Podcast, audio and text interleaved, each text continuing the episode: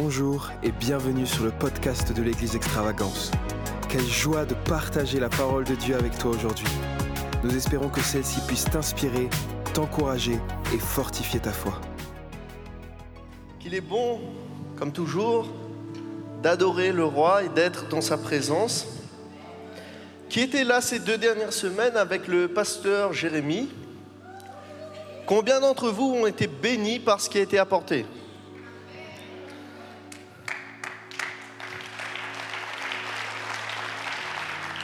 Dieu fait des dons, des cadeaux extraordinaires à son corps, qui est l'Église. Et ce soir, j'aimerais poursuivre sur ce que euh, le pasteur Jérémie a amené ces deux dernières semaines. Et on va se focaliser ce soir sur le thème de la justification et de la sanctification.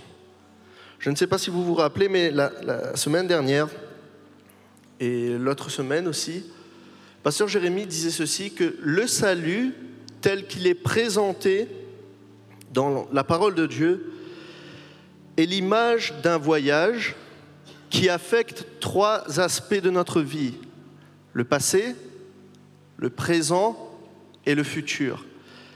Le salut affecte notre passé parce que nous avons été sauvés de la condamnation et de la colère de Dieu.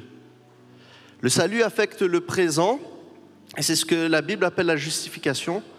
Le salut affecte le présent parce que en ce moment même, jusqu'au retour de Jésus, nous sommes en train d'être délivrés de la puissance du péché. C'est ce que la Bible appelle la sanctification. Et sur notre futur, car nous serons sauvés de la présence du péché en nous. C'est ce qui est appelé la glorification. Et la Bible nous enseigne que ces trois étapes du voyage de, la vie d'un chrétien s'emboîtent ensemble. Elles découlent l'une de l'autre. Cela veut donc dire que je ne peux pas faire l'impasse sur l'une de ces trois choses. En fait, le schéma qui est présenté dans la Bible est le suivant. Le salut commence par, avec notre justification, il se poursuit avec la sanctification et se termine avec notre glorification. C'est ce qui est une bonne nouvelle, mais le voyage peut être un petit peu long. La sanctification est le pont entre la justification, c'est-à-dire le moment où Dieu nous a délivrés de la condamnation du péché et de sa colère, et de la glorification qui est être délivré de la présence du péché en nous et où nous allons nous revêtir, nous dit la Bible, d'un corps glorifié. Et pour commencer, j'aimerais qu'on puisse creuser ensemble sur déjà qu'est-ce que la justification et vous allez voir à quel point ce, point de départ-là est crucial. Et la justification, j'aimerais le dire, ce n'est pas demander pardon à Dieu. Ce n'est pas parce que j'ai dit à Dieu pardon que je suis justifié. Ça inclut ça, mais ce n'est pas que ça. Et ce n'est même pas parce que j'ai fait une prière du salut il y a 20 ans que je suis justifié. En fait, l'apôtre Paul nous montre quelque chose de totalement différent, et c'est ce que nous allons voir ensemble. Car nous avons besoin d'être justifiés. La justification est un terme juridique qui signifie déclarer innocent un accusé. Le problème, c'est que tous ont péché et sont privés de la gloire de Dieu. Tous. Et l'Écriture, les Écritures nous enseignent que qu'à l'égard des standards de Dieu, à l'égard de sa morale, nous avons tous été trouvés fautifs. Par conséquent, vous pouvez voir ça dans Colossiens. Vis-à-vis de ses standards, de sa morale, une lettre d'accusation a été rédigée à notre égard. Et la conséquence de cela est que nous sommes tous destinés à la colère de Dieu. Et l'auteur de l'Épître aux Hébreux va nous dire que c'est une chose terrible de tomber entre les mains du Dieu vivant. Je ne sais pas du tout ce que ça fait, parce que déjà parfois quand je ressens pas sa présence, j'ai l'impression que c'est la fin du monde. Alors tomber sous sa colère, je, je n'ose même pas imaginer ce que c'est. Et c'est pour cette raison que vous et moi, nous avons besoin d'être justifiés. J'aimerais lire avec vous un passage dans Colossiens 2, à partir du verset 13 au verset 14. C'est Paul qui parle aux Colossiens, il va dire, vous qui étiez morts à cause de vos péchés, et le texte grec dit littéralement, vous qui étiez morts à l'intérieur de vos péchés, dans vos péchés, à cause de votre incirconcision, à cause de votre vieille nature. Mais Dieu vous a rendu à la vie par le Christ, vous ayant pardonné tous vos péchés. Il a effacé l'acte d'accusation qui demeurait contre vous et dont les ordonnances demeuraient comme un témoignage en notre défaveur. Mais il l'a supprimé en le clouant à la croix. Je, vais, je, fais juste une parenthèse, ce qui a été supprimé, c'est cette lettre d'accusation, pas les commandements de Dieu. Les commandements de Dieu demeurent, mais la lettre qui nous accusait à l'égard contre ces commandements-là a été effacée. Et Romains 4, 25, parlons de Jésus, lequel a été livré pour nos offenses et est ressuscité pour notre justification. Notre version nous dit rendu à la vie afin de nous rendre justes. Ce verset de Romains est extrêmement important parce qu'il nous apprend ceci. C'est parce qu'il y a résurrection, il y a justification. Vous allez voir que ceci est extrêmement important pour nous. C'est parce qu'il y a une résurrection qu'il y a une justification. Mais pour expérimenter la puissance de sa résurrection, il faut au préalable nous identifier à la mort de Jésus. Il faut au préalable faire de la mort de Jésus notre mort. Et dans Romains 6, que je vous invite à lire chez vous, Paul va introduire cette notion d'identification. Comme je le disais, nous étions tous destinés à la colère de Dieu, mais Jésus s'est offert à notre place. Et en devenant notre substitut, la colère ou le châtiment qui devait tomber sur nous est tombé sur lui. Ainsi, alors que j'étais déclaré coupable, il m'a rendu juste par l'identification à sa mort. Je vais juste rapidement et simplement, si possible, vous expliquer ce qu'est l'identification. Bien que Jésus soit cet agneau, bien qu'il soit ce, sacrifice qui a été offert pour mes péchés, il faut réaliser que le bénéfice d'un sacrifice n'a lieu que si et uniquement si je m'identifie à ce sacrifice, c'est-à-dire que je ne fasse qu'un avec. Et dans l'ancienne alliance, lorsqu'un sacrifice ou une offrande, quelle qu'elle soit, mais là je, mets l'accent sur l'offrande et le sacrifice pour les péchés, était offert, premièrement, les Israélites comprenaient très bien que c'était un substitut. Par conséquent, lorsqu'ils offraient un sacrifice pour le pardon de leurs péchés, c'était une façon qu'ils disaient à Dieu, en offrant ce sacrifice, c'est moi que j'offre. Parce qu'ils réalisaient que ce qui euh, est arrivé à cet animal aurait dû leur arriver à eux. Et ce n'est que lorsque la personne et le sacrifice ne faisaient qu'un que Dieu approuvait le sacrifice. Et en nous identifiant à Jésus, nous avons l'opportunité de dire, je, je, reconnais pleinement mon état et ses conséquences. Par conséquent, j'accepte la sentence qui m'est réservée.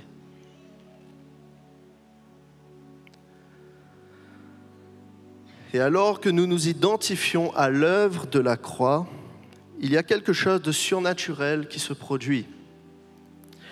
Colossiens 2, verset 11 et verset 12 nous dit ceci. C'est aussi en union avec lui, ou en lui, ou à l'intérieur de lui, que vous avez été circoncis d'une circoncision qui n'est pas de main d'homme, mais qui est accomplie par le dépouillement du règne de la vieille nature sur le corps.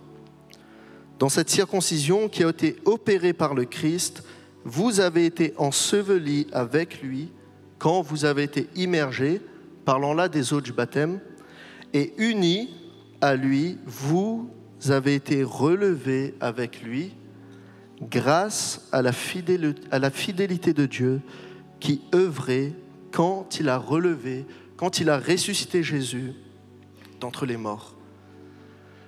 L'acte surnaturel qui se produit au moment où nous nous identifions à la mort de Jésus, c'est une circoncision. Et la circoncision spirituelle, soyez euh, soulagés, les hommes, la circoncision est une séparation et un désarmement de cette enveloppe qui m'emprisonnait et me gardait dans le péché. C'est une séparation de cette enveloppe qui me conduisait loin de Dieu et qui, étant rebelle à Dieu, était incapable en fait de lui obéir et de se soumettre à lui. Et en ce faisant, j'étais maintenu sous la condamnation du péché, parce qu'à l'égard des lois de Dieu, je suis fautif. Cette relation que j'entretenais avec la nature pécheresse a été rompue. Et l'apôtre Paul, dans Romains 4, il me semble, va nous dire ceci, que cette circoncision-là, que ce miracle-là est reçu sur la base de notre foi en l'œuvre de Jésus comme un sceau ou pour un sceau de justice. On va voir ensemble ce que cela veut dire. Le mot comme un sceau signifie que ce signe-là n'est pas le sceau, mais il est tout comme. Et on va voir ensemble pourquoi. Lorsque je suis un avec lui dans sa mort, Jésus opère une séparation entre cette enveloppe que l'apôtre Paul appelle le vieil homme. Ce vieil homme qui était soumis au péché. Ce vieil homme qui me tenait captif du péché. Et donc, alors que je m'identifie à ce sacrifice-là, Jésus fait un, euh, une chirurgie un peu esthétique. Au départ, je ressemblais plus à rien. J'ai été euh, déformé par le péché.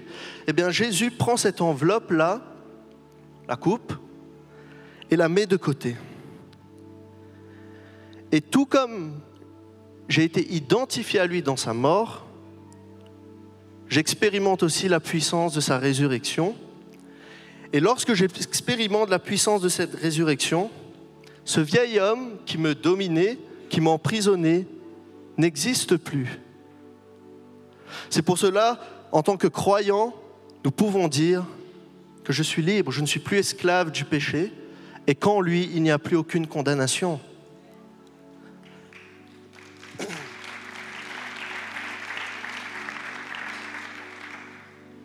Et donc ce miracle-là, ce signe, qui peut être aussi traduit par euh, une signature, un témoignage, ou une preuve. À travers cette opération de chirurgie esthétique, c'est comme si Jésus disait, il y a une lettre qui a été rédigée à ton encontre. Mais voici la lettre maintenant que je rédige. Tu es ma lettre et j'atteste de ton innocence et je le signe de mon sang. Et donc par son sacrifice, il me rend juste. Et qu'est-ce qui se passe ensuite? Donc, dépouillé, je suis quelqu'un de nouveau, je me présente devant Dieu lors de ce procès-là. Dieu sort cette lettre d'accusation contre moi. Mais il y a un problème. Cette lettre-là accuse quelqu'un qui n'existe plus. Par conséquent, lorsque Dieu me voit, il dit, mais ça ne colle pas du tout avec ce qu'on décrit. Parce que j'ai quelqu'un qui est différent de la personne qu'on accuse. Parce que par le sacrifice de Jésus, Dieu ne voit pas qui j'étais, mais qui je suis.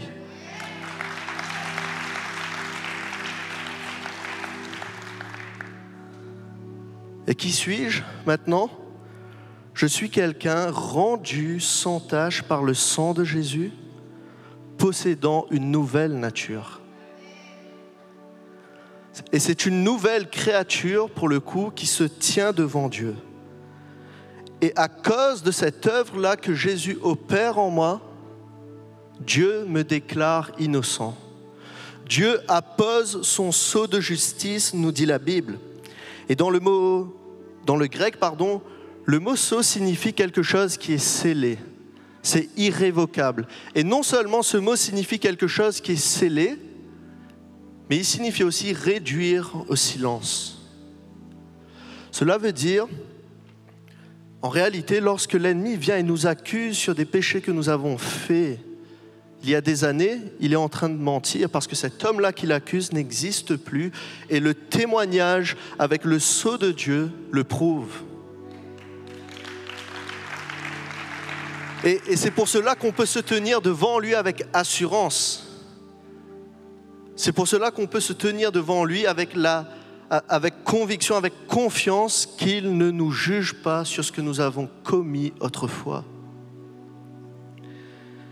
Et alors qu'il appose son sceau, l'ennemi n'a plus rien à dire. Et le sceau dont il est question ici, Paul va en parler et il va dire ceci, qu'il nous scelle du Saint-Esprit. Le Saint-Esprit est le sceau de Dieu, et en me scellant de son esprit, il me montre et me témoigne de sa fidélité à l'alliance dont je bénéficie maintenant par la foi en Jésus. Par le sacrifice de, de Jésus, Dieu a choisi de ne pas intervenir contre moi, mais pour moi. Et la Bible nous dit que lorsque quelqu'un est scellé du Saint-Esprit, il lui appartient. Donc lorsque Dieu rend son jugement et dit je n'ai trouvé rien de coupable en cet homme, maintenant il m'appartient. Cela ne veut pas dire que nous ne pécherons plus. Mais par contre, nous ne sommes plus sous la domination du péché. Parce que nous remplissant de son esprit, on peut choisir de se soumettre à son esprit et de vivre une vie victorieuse. Et si par euh, mégarde nous fautons, nous avons un avocat. Cela, cela, bien sûr, ne devrait pas nous encourager à pécher, parce qu'encore une fois, l'œuvre de la croix en nous nous pousse à vivre une vie de transformation. Et ce qui va amener Paul à dire que maintenant nous ne sommes plus sous la loi. La loi, qui fait, la loi dont il parle ici, c'est la loi du péché conduisant à la mort. Nous ne sommes plus sous cette loi-là, mais sous sa grâce. Et dans Romains 8, il va dire ceci, et maintenant il n'y a plus de condamnation pour ceux qui sont en Christ. L'évidence d'une vie justifiée, l'évidence d'une vie qui a été déclarée innocente, l'évidence d'une vie où Jésus a été à l'œuvre, c'est une vie qui n'est plus esclave du péché. Auparavant, le péché dominait sur moi, mais maintenant je domine sur le péché. Auparavant, je prenais plaisir au péché, maintenant j'en éprouve du dégoût. Pourquoi? Parce que sa semence, nous dit l'apôtre Jean, est en nous. Et alors que nous grandissons dans cette lumière, les ténèbres fuient. Donc le Saint-Esprit est le sceau que Dieu dépose sur la nouvelle créature que nous sommes, attestant par là de notre nouvelle naissance. Et c'est ce processus-là que la Bible appelle la nouvelle naissance. C'est quelqu'un qui a été dépouillé de son ancienne nature, qui ont relevé une nouvelle dont Dieu déclare innocent et Dieu le scelle par son esprit. Et la semence de Dieu qui est en lui lui pousse à grandir, à porter du fruit. En fait, la Bible est claire, c'est qu'il est impossible de naître soi-disant de nouveau et de ne porter ne serait-ce qu'un seul, fruit. Ça n'existe pas. Maintenant justifiés, nous sommes, ce que Paul va dire dans Romains 6, 22, que j'aimerais lire avec vous, mais maintenant libérés du péché, c'est-à-dire maintenant séparés du péché et devenus esclaves de Dieu, vous avez pour fruit une consécration et pour fin la vie éternelle.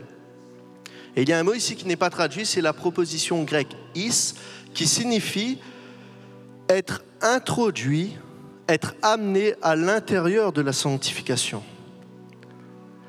En fait, ce que Paul dit, c'est que maintenant justifiés, nous sommes introduits dans le chemin de la sanctification. Quelqu'un dit, la preuve d'une véritable œuvre salvatrice de Dieu dans le passé et la, continuation de celle-ci dans le présent et jusqu'au dernier jour. Et c'est pour cela que la dernière fois, le pasteur Jérémie parlait de persévérer. Parce que le salut est une voie. Ce chemin, Paul va l'appeler l'obéissance de la foi. Et là, il y a quelque chose qu'il faut comprendre. Je ne, pratique pas des œuvres pour être sauvé, mais c'est parce que je suis sauvé que je pratique des œuvres. Les œuvres témoignent de ma foi. Et le problème que Paul avait n'était pas que les œuvres étaient mauvaises. Le problème qu'avait Paul, c'était de se servir des œuvres comme source pour être déclaré innocent. Mais le problème qui se pose, c'est que la Bible dit que même nos, nos œuvres les plus justes à nos yeux sont considérées comme souillées. C'est pour cela que nous avons besoin du sacrifice de Jésus, afin que lorsque nous nous approprions son sacrifice par la foi, ces œuvres même découlent de la foi. Et les œuvres que Dieu voit ensuite, ce ne sont plus des œuvres souillées, mais des œuvres de justice, parce qu'elles sont issues de la foi. Et en fait, nous devons évoluer et travailler dans le périmètre, dans le cadre de la foi. La sanctification, pour rappel, signifie être mise à part pour un usage spécial. C'est le chemin sur lequel chacun de nous, nous nous préparons et nous nous gardons pour notre rencontre avec l'époux. Et au bout de ce chemin, il y a la célébration des noces qui m'attend. Par conséquent, il est important que nous soyons présentables, car il revient, nous dit la Bible, pour une épouse qui est sans tache, qui est sainte et qui est irrépréhensible. Car lors de la nouvelle naissance, nous avons reçu la promesse du Saint-Esprit. Sa présence signifie que l'alliance, et malheureusement je ne peux pas rentrer dans les détails ce soir, mais sa présence signifie que l'alliance du mariage entre Dieu et nous est scellée et que les termes de cette alliance-là sont inscrits sur nos cœurs. Le Saint-Esprit n'est pas une option. Je dirais même c'est un impératif et pour comprendre pourquoi la présence du Saint-Esprit est importante, j'aimerais rapidement vous parler du mariage hébreu dans les temps anciens et qui était toujours plus ou moins similaire du temps de Jésus. À l'époque de Jésus, et bien avant, au moment où l'alliance était scellée, c'est-à-dire où il y avait un, un contrat. À l'époque, c'était oral, ensuite c'est devenu écrite. L'alliance, du coup, était scellée suite à une cérémonie officielle. Et c'est à partir de cette cérémonie que les choses devenaient sérieuses. Et après cette cérémonie-là, l'époux, vous allez comprendre certaines paroles que Jésus va dire, l'époux retournait chez son père pour préparer une demeure pour sa femme. Parce qu'à l'époque, le couple prenait leur particulier, mais chez les parents. Bon, c'est peut-être choquant de nos jours, mais c'était comme ça à l'époque. Et Jésus va dire, je m'en vais vous préparer une place.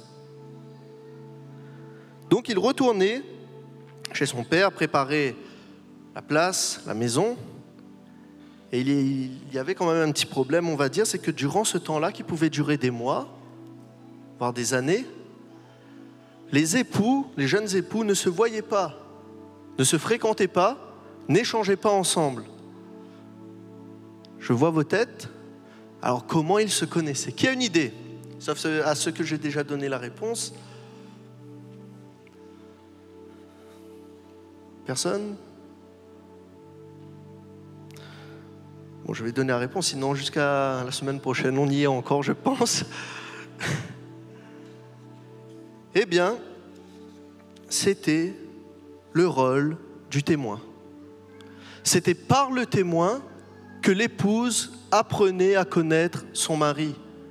Parce que le témoin, qui était le meilleur ami de l'époux, connaissait parfaitement les goûts de l'époux. Il connaissait ce qui faisait plaisir à l'époux. Il connaissait aussi ce que l'époux avait en horreur. Et donc, en connaissant le témoin, c'est comme si l'épouse connaissait l'époux. Et le témoin était envoyé qu'après officialisation de l'alliance du mariage. Maintenant, regardons quelque chose que Jésus, enfin plusieurs choses que Jésus va dire en ce qui concerne le Saint-Esprit. Il va dire, ce n'est pas sur les, sur, les notes, mais il va dire qu'il est préférable que je m'en aille. Il va dire que je ne vous laisserai pas orphelin. Il va dire par exemple dans Jean 14, 26, mais le consolateur, qui peut être aussi traduit par aide, l'Esprit Saint que le Père enverra en mon nom, vous enseignera toutes choses et vous rappellera tout ce que je vous ai dit. Jean 15, 26, quand sera venue l'aide que je vous enverrai de la part du Père, l'Esprit de vérité qui vient du Père, il rendra témoignage de moi. Jean 16, 13, 14, quand l'aide ou le consolateur sera venu, l'Esprit de vérité, il vous conduira dans toute la vérité. Car il ne parlera pas de lui-même, mais il dira tout ce qu'il aura entendu et il vous annoncera les choses à venir. Il me glorifiera parce qu'il prendra de ce qui est à moi et vous l'annoncera. Jésus en clair est en train de dire ici que le Saint-Esprit est mon témoin que je vous envoie. Avant, je réduisais le rôle du Saint-Esprit à un distributeur de dons. Ah, il me donne la puissance, il me donne ceci, il me donne cela. Mais ce n'est pas son rôle premier. Le rôle premier du Saint-Esprit est d'être celui qui m'enseigne sur les goûts de l'époux d'être celui qui me dit, écoute Mathieu, là, ah, tu ressembles à rien. Sois un petit peu plus présentable, s'il te plaît. C'est lui qui me dit, ça, ça ne ferait pas plaisir à Jésus. Si tu continues là-dedans, ça va t'éloigner de l'époux.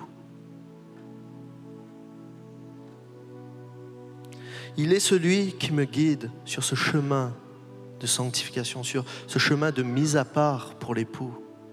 Il est celui qui me donne la puissance de vivre l'alliance et aussi de vivre ses commandements. Il est celui qui m'aide à dominer sur le péché. Et c'est lui qui me rappelle ce qui fait plaisir à Jésus. C'est son rôle premier. En tant que témoin, il me prépare pour l'époux. C'est pour cela que j'aimerais vous encourager lorsque peut-être certains qui ont donné leur vie à Jésus, lorsqu'ils fautent, ils ressentent une culpabilité et, c'est plutôt une bonne chose. Vaut mieux ça qu'être insensible. Mais c'est le signe que le Saint-Esprit vous dit, et là ce que tu fais, je ne pense pas que ça ferait plaisir à ton époux. Je le connais, je sais comment il est. Il n'aime pas ça.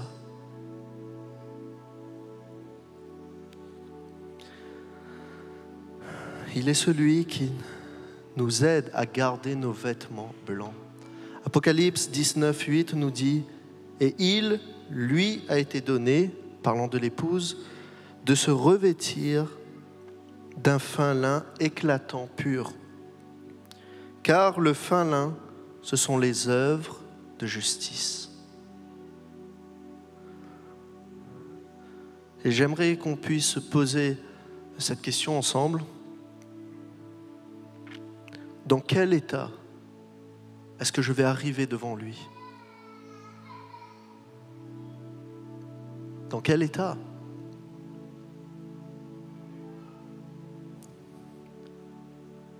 Il ne m'a pas délivré. C'est ce que Paul va dire, c'est que est-ce que parce qu'il vous a délivré, c'est une excuse pour pécher? Mais, c'est impensable. Parce que le Saint-Esprit qui vit en nous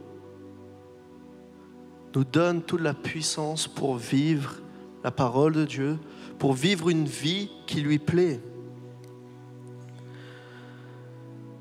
Et nous sommes donc invités à nous soumettre au Saint-Esprit qui est le témoin par excellence. Et lorsque je, lorsque je choisis de me soumettre au Saint-Esprit, parfois on a, une, on a une image un peu particulière de la soumission, mais se soumettre au Saint-Esprit, c'est dire, je me garde pour mon époux. Je ne fais pas les choses par contrainte, je ne fais pas les choses par peur, je fais les choses tout simplement par amour. Si je ne pêche, pas, c'est tout simplement parce que je veux plaire à l'époux. Et je ne veux pas attrister la présence du Saint-Esprit en moi. Parce que Paul va dire que nous avons été rachetés à un grand prix. Et l'œuvre de Jésus amène une transformation radicale dans nos vies. Et son Saint-Esprit, qui est le témoin, nous donne la puissance de vivre cette vie. Et c'est chaque jour que je dois prendre cette décision de ne pas me revêtir de d'autres choses que du vêtement que Jésus m'a donné.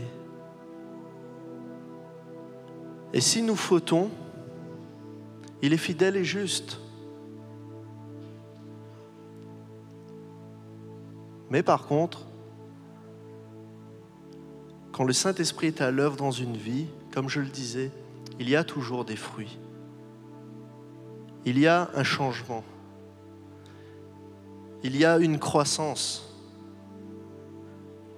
Si ma vie n'a pas changé au moment où j'ai dit oui à Jésus, c'était peut-être une foi intellectuelle, Parce que Jésus veut carrément opérer notre cœur. C'est pour cela que lorsque nous faisons cas à son sacrifice, on ne peut pas. Et je n'ai jamais vu ça dans la Bible. Quelqu'un ne pas changer. C'est impossible.